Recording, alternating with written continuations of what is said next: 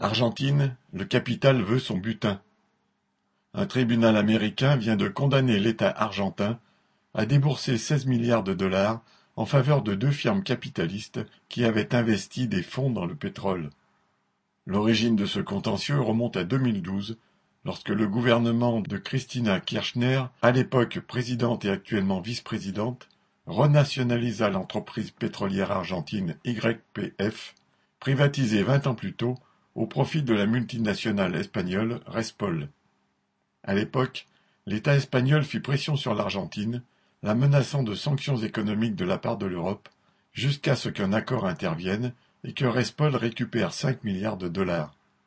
Non concernés par cette indemnisation, deux autres actionnaires de YPF ont porté l'affaire devant la justice américaine, qui vient donc de rendre son verdict.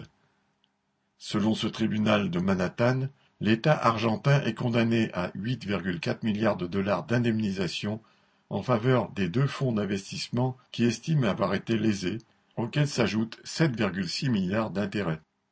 L'Argentine, qui traverse déjà une crise financière très profonde, a annoncé faire appel du verdict. Elle n'en est pas moins démunie face à l'appareil judiciaire des États-Unis, qui s'appuie sur la domination mondiale de cet impérialisme pour agir en tant que garant du capital partout sur la planète. Lucien Détroit